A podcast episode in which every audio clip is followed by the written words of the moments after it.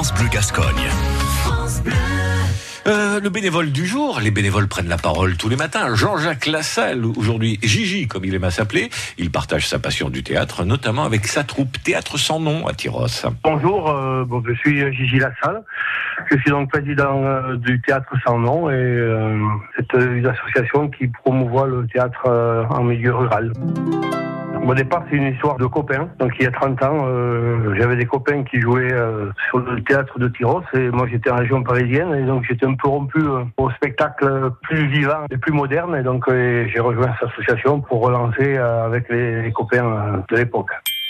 On a pas mal de contraintes, surtout actuellement. Avec, on va pas rentrer dans la politique culturelle, mais bon, euh, disons que les euh, tendances sont de plus en plus froides pour promouvoir le spectacle amateur.